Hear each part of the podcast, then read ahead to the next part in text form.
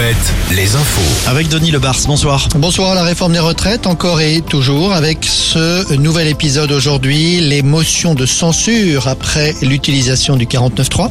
Comme annoncé, deux motions ont été déposées cet après-midi à l'Assemblée nationale.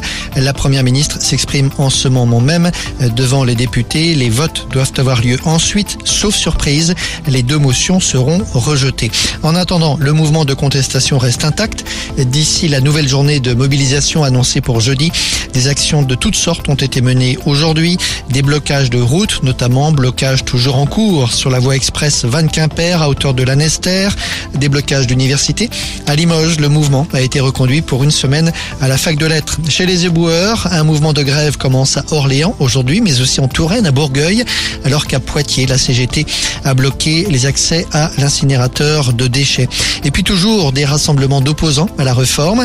Des manifestations sont annoncées pour cette fin d'après-midi dans les centres-villes de Niort et de Brest notamment. Le climat, il faut faire plus et il faut faire vite. C'est l'appel lancé par le GIEC dans son tout dernier rapport publié aujourd'hui. Le sixième rapport des scientifiques, toujours aussi alarmiste sur l'urgence de la situation. Le réchauffement climatique serait encore plus rapide que prévu ces dernières années. Le Conseil d'État, de son côté, demande au gouvernement de prendre des mesures contre les échouages de dauphins sur la côte atlantique. Il ordonne même au gouvernement de fermer certaines zones de pêche dans les six mois dans le golfe de Gascogne. Le Conseil d'État avait été saisi par trois associations, des associations qui ces derniers mois ont alerté l'opinion sur les échouages des cétacés morts sur nos plages. On passe au sport. Les suites du tournoi Destination, six joueurs ont été sélectionnés pour le titre de meilleur joueur du tournoi. Trois Irlandais et trois Français, Antoine Dupont, Damien Penaud et Thomas Ramos. Le nom sera dévoilé vendredi. À 20 mois du prochain Vendée Globe, une première conférence de presse cet après-midi pour faire le point sur la dixième édition. Les organisateurs confirment il y aura 40 participants, c'est un record.